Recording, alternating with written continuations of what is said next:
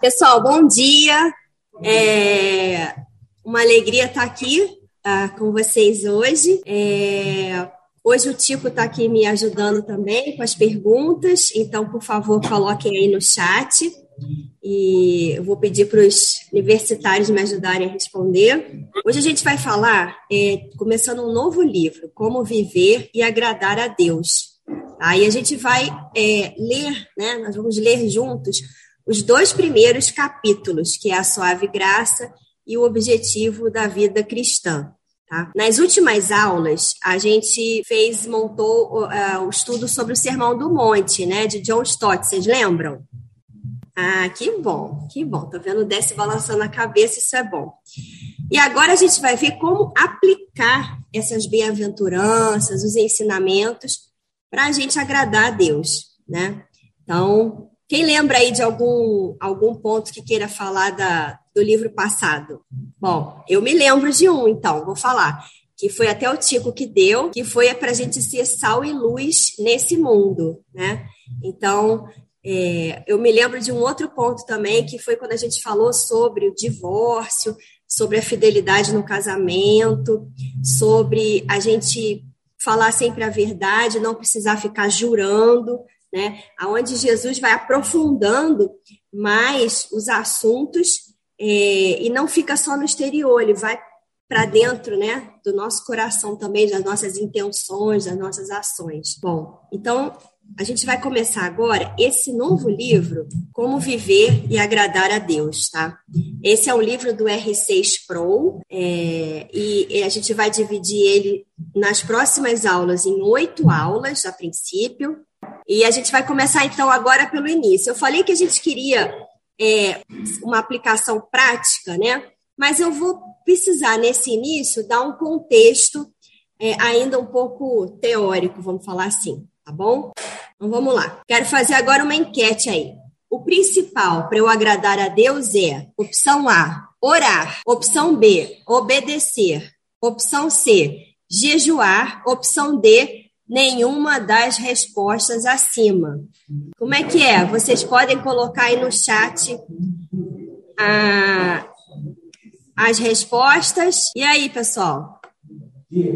Ó, o Tico tá falando aqui que é a D de dedo, nenhuma das respostas. Quem mais colocou? Bom, eu vou falar o que, que eu coloquei então, tá? Porque eu tô querendo direcionar vocês para um assunto. Eu coloquei a opção B de bola, que é obedecer aos ensinos de Jesus. Isso agrada a Deus, tá? E aí, para corroborar essa minha resposta, eu coloquei aqui embaixo do, do slide, se passar, né? O breve catecismo de Westminster, na pergunta 39, o dever que Deus exige do homem é a obediência à sua vontade revelada. Tá? Então, o que agrada a Deus é a gente obedecer a, a obedecer ao que ele pede, tá? E aonde é que ele pede essas coisas? Ele pede através da sua palavra, tá bom? Bom, então, alguma dúvida nesse ponto do breve catecismo? E aqui o breve catecismo coloca algumas referências de versículos, como Miqueias, Lucas e Gênesis. Nós vamos ler mais um pouquinho para frente essa passagem de Miqueias. Tá bom? Então, para agradar a Deus, a gente precisa lembrar do, que, que a gente precisa, né? A gente tem que ter em mente o foco. É, então, tá, o principal objetivo do homem é glorificar a Deus e gozá-lo para sempre. O que, que, é isso, né, de glorificar a Deus? Gente, a gente glorifica a Deus quando a gente, a gente agrada a Deus, né? Então, e o dever que Deus exige do homem é a obediência à sua vontade. Então, como a gente está falando, aonde a gente vê a vontade de Deus? Como é que a gente quer? A gente quer obedecer para agradar a Deus. E aonde a gente vê a vontade revelada? Na Bíblia, não é mesmo? Óbvio, na Bíblia. Então, vamos ler essa passagem aqui de Mateus 6,33. Buscai, pois, em primeiro lugar o seu reino e a sua justiça. Aqui ele fala para a gente buscar. Buscar, eu até escrevi aqui, não é a gente ficar sentado esperando que Deus mande é, todas as coisas. A gente tem que trabalhar, a gente tem que correr atrás, tá bom? E aqui, quando ele fala buscar, pois, em primeiro lugar, esse primeiro lugar não significa a primeira coisa de uma série, mas a prioridade da nossa vida precisa ser buscar. E buscar o quê? O reino e a sua justiça. Então, para a gente agradar a Deus, a gente precisa o quê? Obedecer a Deus, né? E aonde ele tem a sua vontade revelada? Na Bíblia. E na Bíblia, a gente está lendo em Mateus 6,33, buscai, pois, em primeiro lugar, o seu reino e a sua justiça. Então, vamos ver. Buscar. A gente não pode ficar sentado no sofá pedindo a Deus que a gente seja santificado, que a gente entenda a palavra. A gente precisa o quê? Trabalhar. Fazer por onde? Nada é vem fácil, tá? Então, vamos sempre lembrar disso. Aí, o ponto que eu quero falar aqui é que a gente precisa diligentemente buscar a Deus. Buscar obedecer ao que ele pede. E a vontade de Deus para a gente agradar a ele está na Bíblia. Tá? Ó, o reverendo Clemente está falando aqui. Tico, bota o microfone para o reverendo, por favor. Nada estarás o Senhor teu Deus, e o acharás, quando buscares de todo o teu coração, de toda a tua alma. Então, se a gente buscar Deus com toda a nossa nosso empenho, nossa alma, né? nossa, nossa vontade, todo o nosso ser, né? a gente encontra. né? Ele se faz achar. Agora, é, é uma questão de, de comunhão, né? de uma vida devocional, né? uma intimidade com Deus, se criar uma intimidade com Deus. Aliás, nós somos filhos, ele é nosso pai, né? Então essa comunhão tem que ser muito próxima. Agora, Deus está sempre, desde que o homem pecou, Deus está sempre procurando o homem, né? Buscando o homem. Mas o homem vira, o homem, digo, pessoa não crente, vira as costas, né? deixa Deus de lado, não quer saber de Deus. Mas aqueles que se viram para Deus serão altamente abençoados. Que é na palavra dele, né? a promessa dele. Ele é fiel, né? Sim, amém. Então, Obrigada, reverendo. Então vamos ver. É, aqui eu estou seguindo o livro, tá? do Sproul.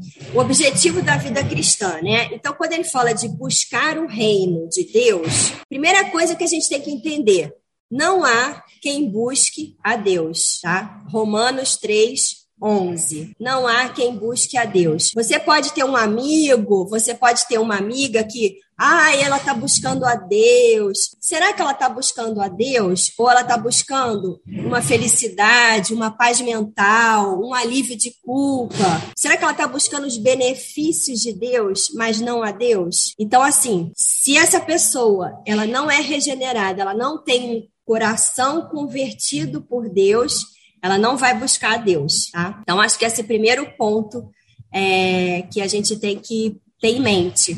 Só busca o reino de Deus aquele que é convertido, aquele que tem o seu coração trocado, aquele que tem aquele seu aquela sua bactéria do pecado é, tratada tá, pelo, por Deus. Tá? É, buscar o reino de Deus é cumprir o último mandamento de Jesus.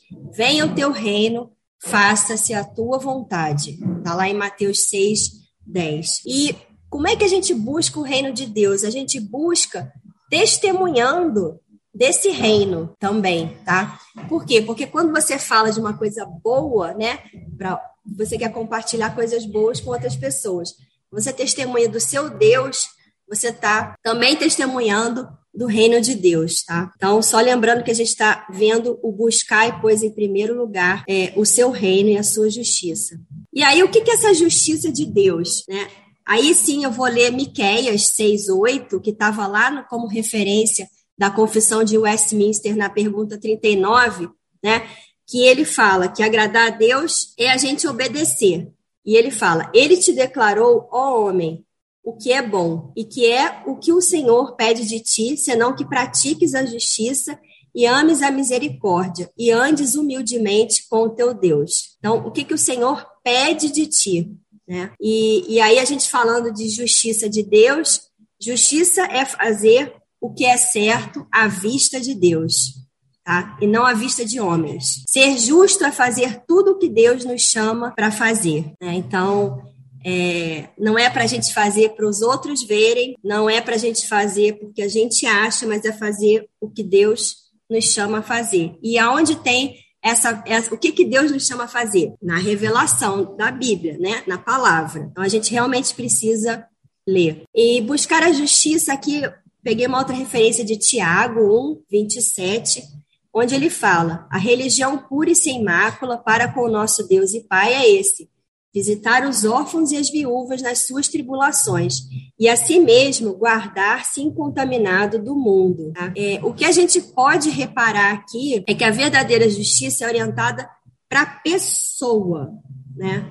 Então, Deus nos chama para nós buscarmos a justiça, e nós buscarmos as pessoas. Tá? E sermos justas com elas, e ajudarmos, e cuidarmos, porque nós somos os braços e as mãos de Deus aqui nessa terra. Ele não, ele precisa da gente? Não. Mas a gente está aqui, tá? E, e a gente tem esse propósito de agradar a Deus. E a gente agrada a Deus quando a gente obedece os mandamentos. E o mandamento de Deus é o quê? Aqui, nós estamos lendo mais um versículo da palavra do Senhor. Né? E aí eu vou só é, ler Lucas 10, 27, que ele fala: A isto ele respondeu: Amarás o Senhor teu Deus de todo o teu coração, de toda a tua alma, de todas as tuas forças e de todo o teu entendimento. E amarás ao teu próximo como a ti mesmo. Então, eu fiz um alvo aqui, né, é, da pessoa, é, para que vocês tenham essa ideia. Foquem nas pessoas. Quem é o meu próximo? É aquele que está do meu lado. Eu posso não resolver a miséria do mundo, mas eu resolvo de quem está do meu lado, do meu vizinho, da, da minha faxineira, é, do meu amigo, de alguém que eu conheça. Tá? O reverendo Clemente está falando. Quem é, quem é meu próximo? Aí ele fala, ele fala da parábola do bom samaritano. Então, a conclusão que nós chegamos é o seguinte: o próximo é aquele que é necessitado, aquele que está precisando de ajuda, de auxílio. Né? Esse é o próximo. Explicou. O Senhor Jesus explicou então quem é o próximo, é o necessitado, é o que precisa. É, é, é, claro que a igreja não vai acabar com a miséria e com a pobreza no mundo, mas dentro da esfera dela, da atuação dela, ela tem que amenizar esse, vamos dizer assim, esse sofrimento humano, né? que é um sofrimento. Nós estamos vivendo num país riquíssimo, é? Agora há pouco tempo é, publicaram a, a, a produção né, os cereais no Brasil, 269 milhões de toneladas de cereais. Quer dizer, nós somos um país rico né, em alimentação e outras, outras, outras riquezas naturais. Né? Então, não é para o brasileiro passar fome. Isso é uma iniquidade que está sendo é, posta em prática. Não é para não é para deixar o pobre rico, também não é isso, mas também deixar o, o, pobre passar fome, pessoas passando fome nesse país que é, produz tanto alimento, é uma iniquidade. Eu escutei uma, é uma vez. injustiça. Agora, nós vamos ver que tem muito interesse político por trás disso também, né? Infelizmente, a dureza do coração humano né? É, prejudica esse, esse, atendimento aí ao necessitado, né? Reverendo Clemente. Mas a igreja, a igreja dentro da, dentro da esfera dela, ela tem que auxiliar. A primeira coisa interessante que Calvino chamava a junta diaconal e perguntava: há algum necessitado entre nós? Então, na igreja não pode haver, quer dizer, mesmo da igreja, né? Não pode, não pode haver necessitado. Olha a importância da junta diaconal, pessoal. É? A junta diaconal é o braço vivo movimentando e levando comida, levando remédio, levando oração, levando amor àqueles que estão necessitados. É, eu, eu, eu costumo sempre pensar naquela coisa: ah, eu sou só uma gota fazendo aquela, aquela ação, mas o oceano é feito de gotas. Né? Então, vamos continuar aqui. Obrigada. É, vamos continuar aqui. Bom, aí aqui a gente fala da justiça de Deus ainda. É, tem um versículo em Lucas 6, 31. Como quereis que os homens vos façam, assim fazei-o vós também a eles. Tá? É, Jesus falou essa, esse versículo é, o livro trata esse versículo como a regra dourada. Se você tivesse que esquecer tudo e lembrar só de uma, é, uma passagem, ele chama que essa é a lei de ouro, a regra dourada, tá?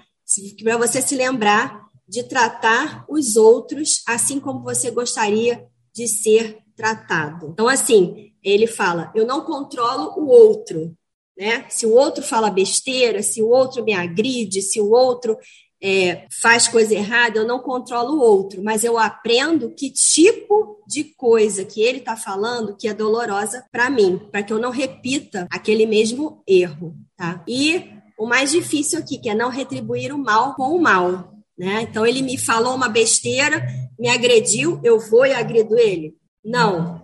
Deus fala, né, para a gente ser bondoso, atencioso, generoso, benigno, né?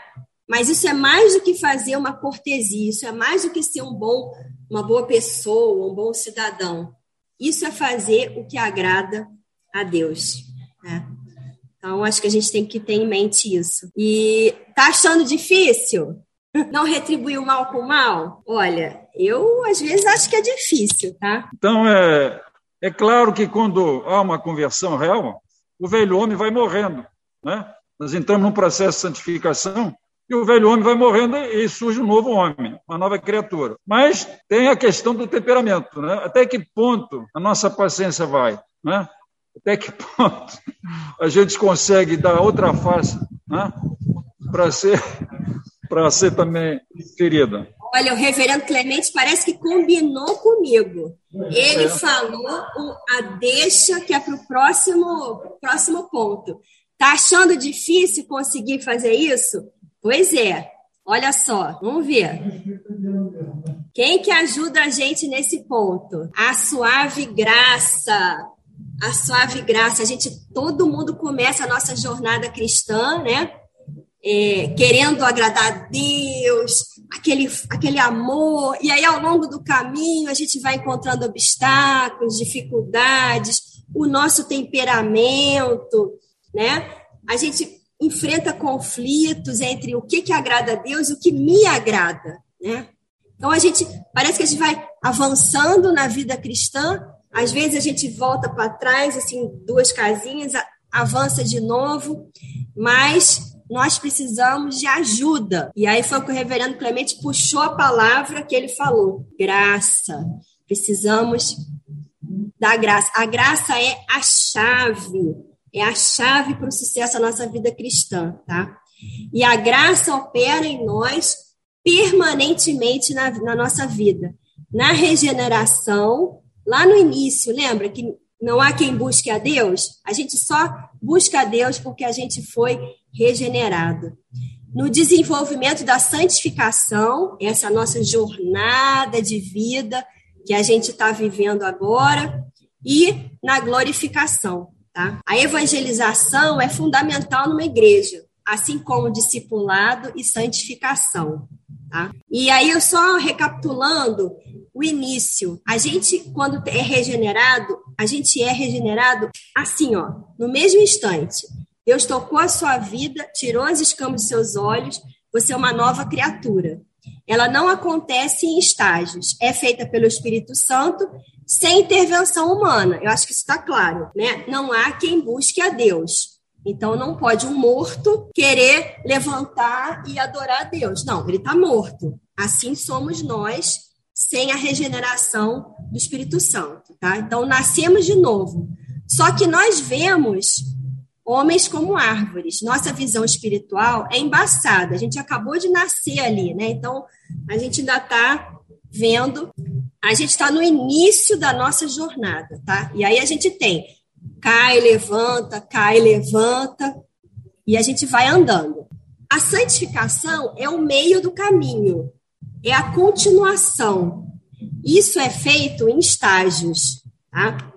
É, é um trabalho conjunto de Deus, né, do Espírito Santo e nosso. Então aqui há um esforço nosso que a gente precisa diligentemente trabalhar. Tá? Aqui, na santificação, é o meio da jornada. É, então, é o meio do caminho, tá?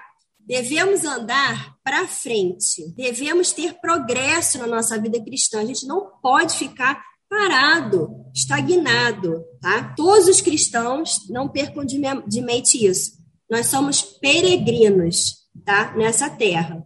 Então, botei aqui duas referências, Filipenses 3, 13 e 14 e 1 Pedro 2, 11. E eu coloquei essas tendas, lembrando que nós somos peregrinos nessa terra. Aqui a gente não tem casa edificada de ouro, aqui a gente tem tenda, porque a gente está sempre se movendo, tá? E não se preocupe, porque a gente tenta ficar parado, às vezes, e não, e não quer caminhar para frente.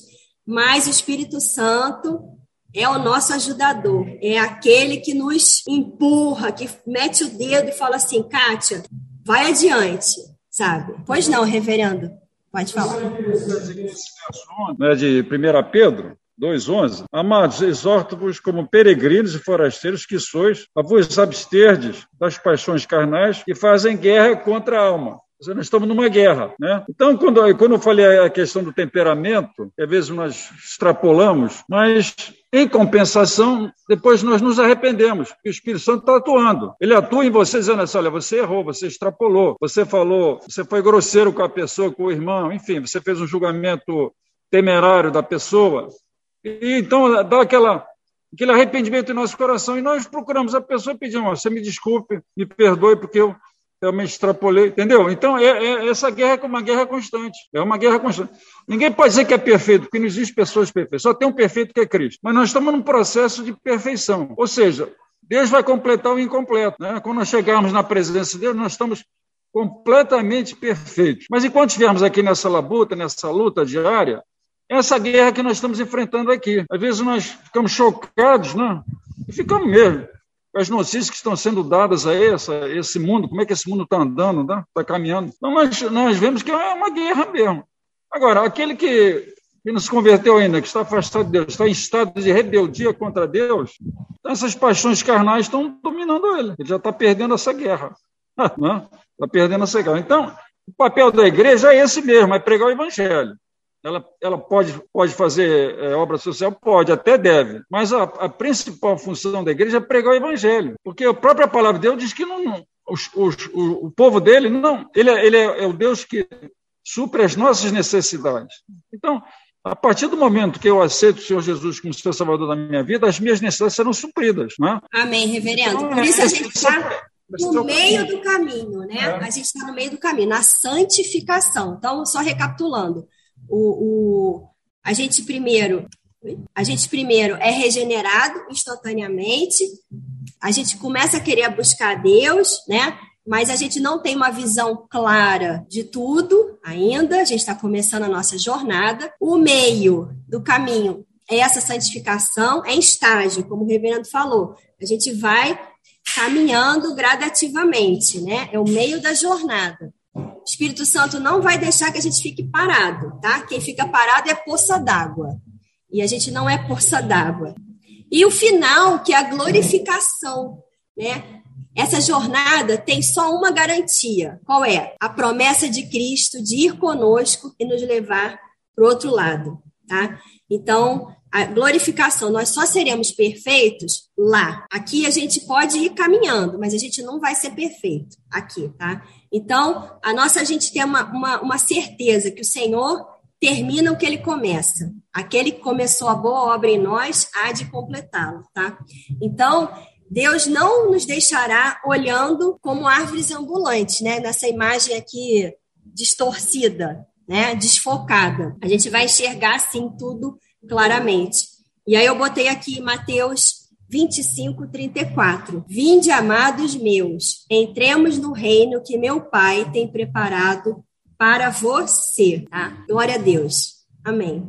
A gente tem essa certeza de que lá a gente vai ser perfeito, tá? Totalmente trabalhado, né?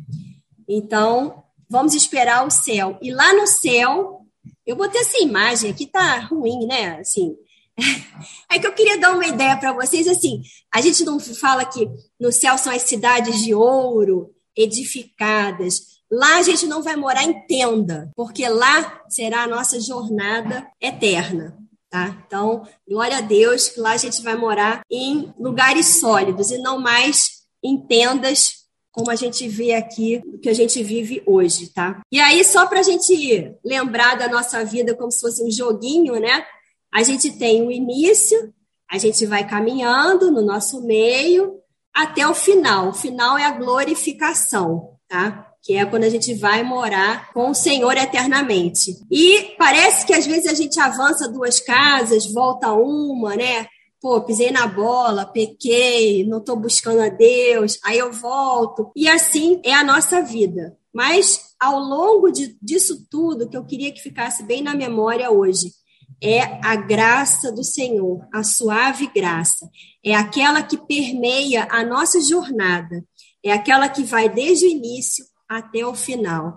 Ela não nos deixa a entregues à nossa própria natureza. Ela vai trabalhando na nossa vida, tá? E como é, a gente sempre fala, a gente precisa sempre pegar na Bíblia a, matérias e referências sobre esse assunto. Não adianta eu ficar falando aqui só de um livro, né?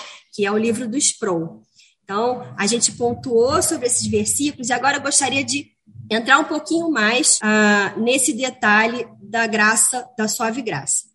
Kátia, eu, eu fiquei numa dúvida que você falou que nós vivemos aqui em tendas, mas que lá nós vamos viver num lugar. Eu não entendi que lugar é esse.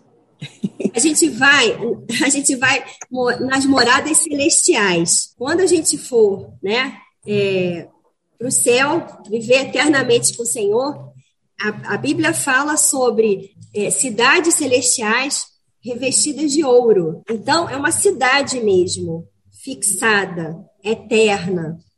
O que eu, a imagem que eu quis passar com a tenda é: a tenda é provisória. A, a nossa vida aqui é provisória.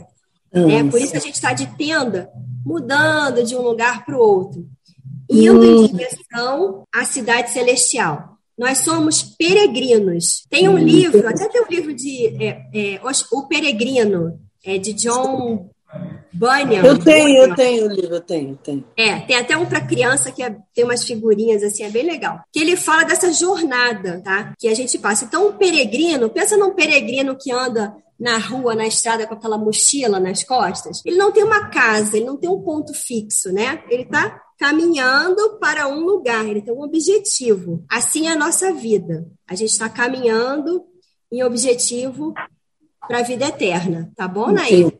Entendi.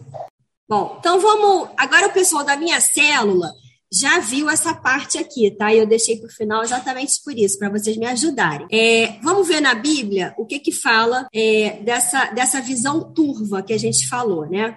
Aqui são algumas referências na tela de milagres de Jesus, tá? Tem vários e são relatados no Evangelho de Mateus, de Marcos, de Lucas, de João. São inúmeros, tá? E aqui eu tentei. Vocês, têm, vocês conseguem lembrar de alguns milagres? Conseguem, né? Tá. Mas eu selecionei os que são, os que tinham, falavam sobre cegueira, tá? Então a gente tem. Esse aqui o pessoal da célula já viu.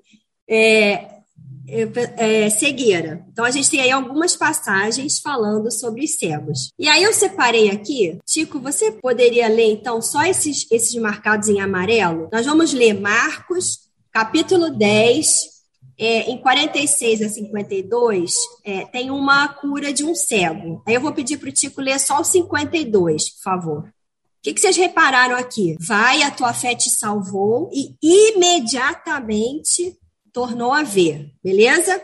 Guarda aí. Quem pode ler aí, Nair, lê aí Mateus 9, 27, esse versículo em amarelo aqui, o 29, por favor. Então lhes tocou os olhos, dizendo: Faça-se-vos conforme a vossa fé. E abriram-se-lhes os olhos. Obrigada, Nair. Olha só, tocou os olhos e falou. E o cego passou a enxergar, correto? Tá aí imediato, né? Vamos ler mais uma passagem aqui em João, capítulo 9, de 1 a 12. É, eu vou pedir para alguém ler dos versículos 6 e 7, pode ser? Quem quer ler? Elisângela quer ler? Eu leio, Kátia. Então lê, Naí, obrigada. Dito isto, cuspiu no chão e com a saliva fez lodo e untou com lodo os olhos do céu. E disse-lhe: Vai, lava-te no tanque de Siloé, que significa enviado. E ele foi, lavou-se e voltou vendo. Olha só, viu? E um Jesus fala, falou e ele foi curado imediatamente. No outro, ele cuspiu, fez um, um, um barro, né, um lodo, aplicou nos olhos e mandou ele lá se lavar no tanque. Jesus aqui poderia ter é, falado cura, tá curado, e ele ficaria curado? Sim, sim. Ele tinha algum poder nesse lodo? Não. Tinha algum poder nesse tanque de Siloé? Não. Jesus faz como ele quer. Jesus não segue regras. Jesus é criativo. Jesus tem todo o poder. E a gente às vezes quer colocar Jesus numa caixinha, né? Quer que ele faça assim, assim, assado, para resolver o meu problema. Então, se eu fizer isso e ele fizer aquilo acontecer, Jesus faz como ele quer. Ele nos ama e tem o controle da nossa vida em suas mãos. E isso a gente tem que sempre trazer à memória. Aquele, é interessante esse milagre de Cristo, quando manda o cego se lavar no poço Siloé, porque eram cegos de nascença. Então o que, que acontece? Ele foi curado e os fariseus viram que aquele cego já estava vendo, foi, tinha sido curado, e ele deu testemunho que tinha sido curado, e eles não creram, a tal ponto que tiveram que chamar os seus pais e disseram: Esse é vosso filho? É, nosso filho. Ele era cego, é, ele nasceu cego. E agora, como é que ele está vendo? Não sei. Ele tá, vocês perguntem a ele como é que ele foi curado. Você vê que é, é, é, é interessante agora esse detalhe, porque, de um lado, a gente vê a incredulidade dos fariseus, dos saduceus, né, dos religiosos da época. Eu não digo igreja, porque a igreja começou a partir de Cristo, mas é o carral, a congregação, né? era, era a casta religiosa da época. Então eles não creram, tinham um coração duro. Mas aí é um debate pela lógica. Eu era cego, eu já estou vendo. Então existe até um ditado muito antigo, quando eu era, quando eu era pequeno eu ouvia esse ditado, né? Contra fato no argumento. O argumento que você vai ter? Ele era cego, agora está vendo. Aí chamaram o pai, o pai, a família, os pais deram testemunho que ele era cego, ele tinha sido curado. E depois ele falou assim: sabemos que Deus não atende pecadores. E o cego na sua, na sua, no seu conhecimento religioso muito pequeno, né? disse para eles assim: Ué, como é que Deus atende pecadores? Estão dizendo que ele é pecador, ele me curou, como é que Deus atende pecadores? Você vê que é, desenvolve uma lógica. Né? Uma pessoa que pelo, que, eu, pelo que eu vejo na Bíblia, a gente não, não, não tem assim, essa informação que ele, que ele te, seria uma pessoa religiosa, né? mas eh, foi curado por Cristo, apresentou a lógica do fato diante deles, e eles não creram. Então você repara que é uma dureza de coração muito grande. Não é? Eles não queriam abrir mão daquele privilégio que eles tinham, os fariseus, os saduceus, não é? eram pessoas é, tidas como autoridades perante o povo, mas o Senhor Jesus veio exatamente abolir essa hipocrisia, é uma hipocrisia que eles viviam. Né? Olha, é muito interessante. Agora, como, como a professora mesmo disse, né? Jesus é o Senhor, ele age como ele quer, ele não segue regras humanas, né? Ele passa a ser servo. Se ele seguisse o desejo humano, passaria a ser servo e não Senhor. Mas como ele é Senhor, então ele põe a vontade dele como ele quer. Né? Amém, amém. Obrigada. Então aqui a gente viu três passagens é, de curas de cegos, né? Que, diferentes. Em uma, Jesus falou, numa, ele tocou, e numa, ele mandou ele se lavar no tanque de Siloé. Não tinha milagre nenhum naquela água do tanque de Siloé, o milagre é Jesus, tá? E ele faz como ele quer. E aí, aqui eu só listei aqui quais foram os métodos que a gente viu. Ele ordenou, ele tocou, ele cuspiu, ele pôs as mãos e mandou se banhar. Ele faz como ele quer. Então, não duvide na sua vida de que o Senhor age da forma que Ele quer. Não duvide que o Senhor te ama, te guarda, tem a sua história na palma da mão. Ainda que você ache a sua história bizarra, diferente, você não entenda, mas o Senhor te ama e Ele faz de múltiplas formas, tá? E o que a gente vê em comum é que imediatamente esses cegos ficaram curados, exceto um exceto um cego que não ficou curado a primeira vez. Ué, Jesus então errou a mão. Jesus estava com poder fraco naquela hora. Ah, meu pai do céu. É.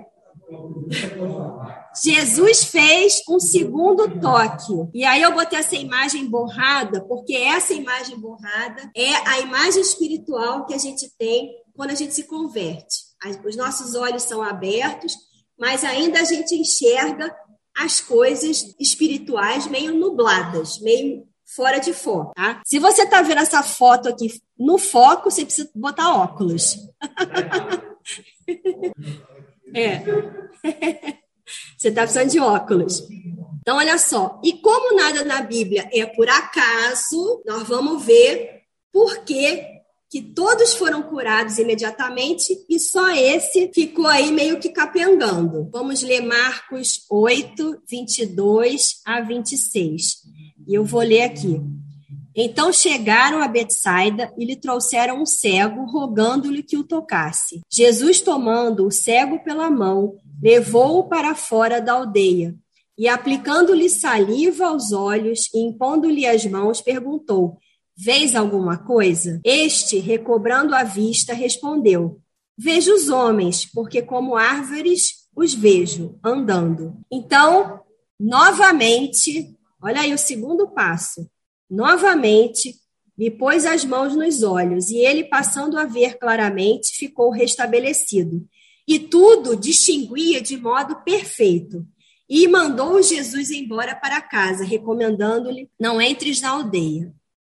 Então, Jesus aqui aplica saliva, né? Ele fez um método que ele não precisava fazer, que ele poderia ter só falado. Ele viu tudo embaçado, né? Como se a gente estivesse precisando de óculos.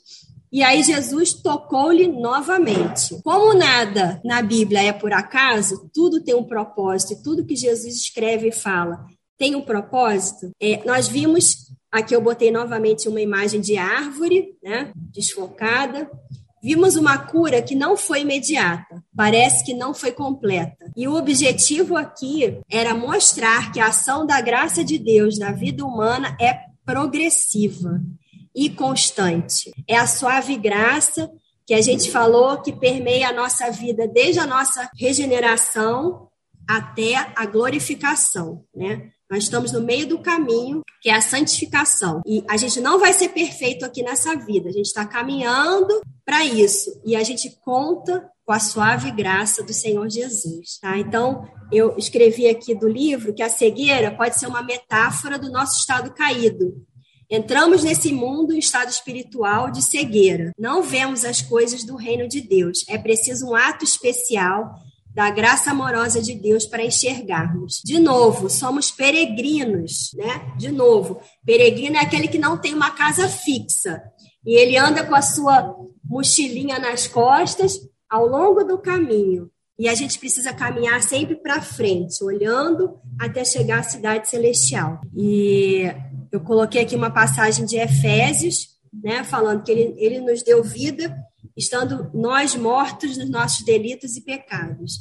Então, não há quem busque ao Senhor. Nós só buscamos a Deus porque fomos tocados pelo Senhor. E aqui só uma provocação é, do texto, é, ainda falando.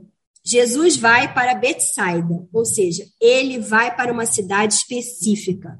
Ele vai e te procura. É ele que estende a mão. Tá? É, e trouxeram um cego. Naquela época, haviam muitos cegos, porque uma das práticas do Oriente era, nas guerras, furar o olho das pessoas, dos, dos oponentes, né, adversários. Então, eles. Outra coisa era a insalubridade do local. As pessoas tinham doenças de vista, né, de olho. Então, as pessoas ficavam cegas. É, Jesus tomando o cego pela mão, tá? É, ah, eu pulei aqui. E lhe trouxeram um cego, ou seja, pessoas levaram o cego até Jesus. Olha a comparação, a analogia. Nós precisamos levar os cegos a Jesus. Tá? Então, isso aí é missão pura.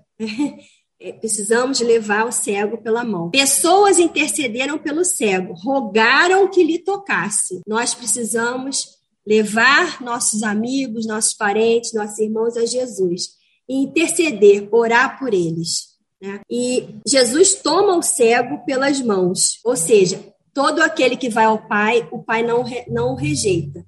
Né? Jesus pega na mão e conduz aquele cego para um lugar. E aonde ele leva? Ele leva para fora da cidade, olha. É, e tomando pelo cego pela mão, levou-o para fora da aldeia. Ou seja, Jesus não quer aquele espetáculo. Ele não queria fazer uma cura daquele espetáculo que todo mundo vendo.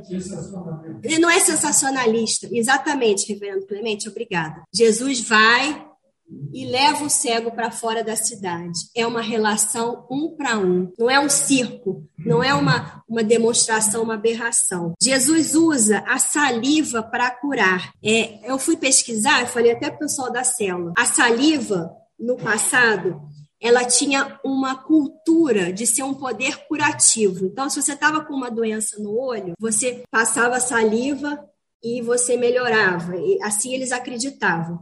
Tá? Você estava ah, com uma, uma infecção na pele, eles botavam saliva e achavam que aquilo limpava as feridas. Então, assim, era uma, uma atividade comum, porque hoje em dia a gente fica meio assustado, fala, poxa, como é que Jesus cuspiu, né? Mas era, era uma, uma rotina, uma prática, obrigada, Renata, era uma prática daquela época, tá?